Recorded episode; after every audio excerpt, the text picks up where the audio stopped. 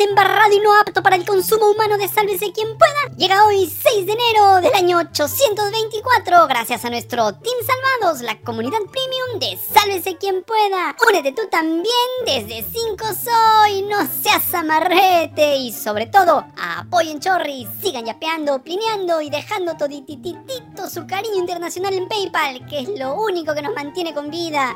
Apoyen miserables, que no se puede vivir del amor. ¡Ya lanza pelado! Que tenemos que ir a la piscina de Huiracocha. Empezando las ideas más populistas del mes, llega el congresista Alejandro Muñante, fanático en sus tiempos libres, quien ha presentado un proyecto para reconstruir el penal El Frontón, la cárcel donde se produjo un amotinamiento que terminó con la ejecución extrajudicial de más de un centenar de reos entre condenados y acusados de terrorismo. Todo esto en el primer gobierno de Alan García en 1986. Tres marinos y un policía fallecieron en el develamiento del motín. Bueno, Muñante, digno representante de renovación medieval, ha propuesto reconstruir el frontón y ampliar el penal de máxima seguridad de Chayapalca, argumentando la necesidad de albergar a delincuentes peligrosos debido al hacinamiento en las cárceles peruanas. Además, plantea que los delincuentes condenados por delitos graves cumplan su pena en esos penales para garantizar la seguridad ciudadana. Y como siempre hay un tonto más tonto que el tonto, el presidente del Congreso Alejandro Soto fue más allá y al populismo le sumó el ridículo y chapó su bote y se fue hasta la mismísima isla para inspeccionar las ruinas del penal. Soto y su bisoñé dijeron que están evaluando la propuesta para reabrir el frontón por el aumento de la delincuencia y el hacinamiento en las prisiones. Y para no ser menos que el primer tonto y el otro tonto que es más tonto que aquel, apareció el congresista Héctor Valer de Somos Puré para proponer modificar el Consejo Nacional Penitenciario del INPE y permitir que los servicios de seguridad en las cárceles sean administrados por el sector privado bajo la supervisión del INPE. Claro, no es la primera vez que se propone privatizar las cárceles en el Perú. Reabrir el frontón es solo una de esas propuestas populistas más que han aparecido como solución al aumento de la inseguridad, como el proyecto para implementar jueces y fiscales sin rostro, o como otorgarle impunidad a las fuerzas del orden para enfrentar a la delincuencia y hasta frenar las protestas. Nuestros ilustres congresistas quieren ponerse la camisa por las piernas, solucionar un problema a la inversa, creando cárceles de máxima seguridad, en lugar de proponer ideas para que el Estado pueda invertir en la prevención del delito, además de atacar la raíz, el origen de la delincuencia, sumado, como no, a una reorganización de la Policía Nacional. La Fiscalía de la Nación ha decidido iniciar indagaciones sobre las presuntas injerencias del ministro del Interior, Víctor Torres, en los procesos de ascensos y pases al retiro en la Policía Nacional. Esto a raíz de la denuncia del excomandante general de la PNP, el general semiótico Jorge Angulo, quien reveló que el mayordomo del cementerio El Ángel buscó intervenir en estos procesos, incluyendo en el caso del coronel Harvey Colchado. Según el general semiótico, Torres le preguntó sobre la posibilidad de retirar a Colchado, miembro del equipo especial contra la corrupción en el poder, que investiga a Patricia Benavides, a Martín Vizcarra y a don Nicanor Boluarte, el pobre hermanito de la presidenta que todos los fines de semana es difamado. Pero él nunca sale a defenderse. Pobrecito, parece que no le importa que dañen su reputación y su buen nombre. Tal vez porque no los tiene, por eso no sale a responder. La Fiscalía, a través de su área de enriquecimiento ilícito y denuncias constitucionales, ha solicitado información para evaluar la denuncia hecha por el general Angulo. No está de más recordar que quien debería poner orden en este y otros casos es el Poder Ejecutivo, que no ha dicho ni una sola palabra sobre este caso, como tampoco han abierto la boca sobre las amenazas contra el caricaturista Carlos Tobar Carlín, que en el fondo es una amenaza a la libertad de expresión. De eso, los presidentes Carededo y Caregebe no han dicho nada.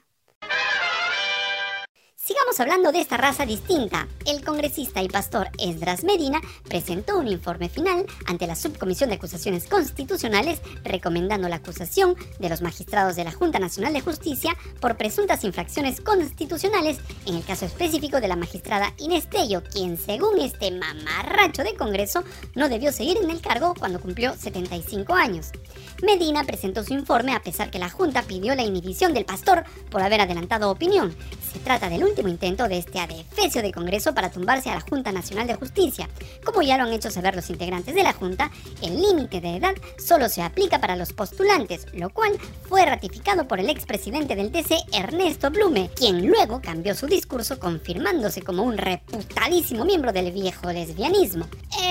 En fin, el informe de Esdras Medina, el mismo que dijo que Dios castigó a Chile con un terremoto por aprobar el matrimonio igualitario, deberá ser debatido, se supone, por la subcomisión de acusaciones y de ser aprobado pasaría al Pleno del Congreso mamarrachento. El Poder Judicial ordenó archivar los delitos de asociación ilícita para delinquir y usurpación de funciones en favor del expresidente Martín Vizcarra como parte del proceso penal que afronta por supuestos actos de corrupción cuando fue gobernador regional de Moquegua.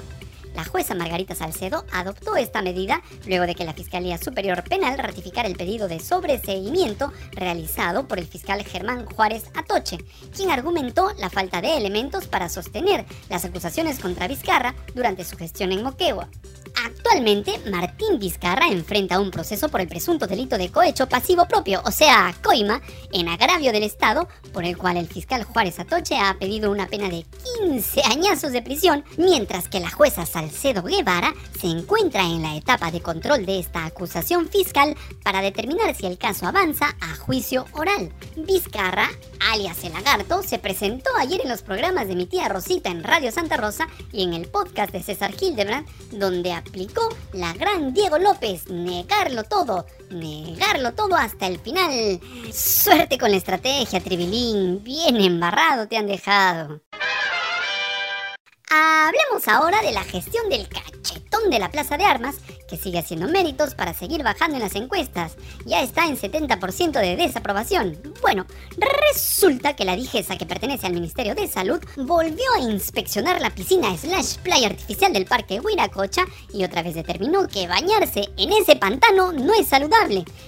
Alguien ha visto a Rafaelito sumergirse en sus cálidas aguas, pero a diferencia de la última inspección de Digesa hecha el mes pasado, este nuevo análisis, realizado el 2 de febrero, ha determinado que la piscina con arena incumple todititos los criterios exigidos para ser declarada apta, como son calidad microbiológica, equipamiento e instalaciones, calidad de limpieza y ordenamiento documentario. La pichina de Rafael salió jalada en todo.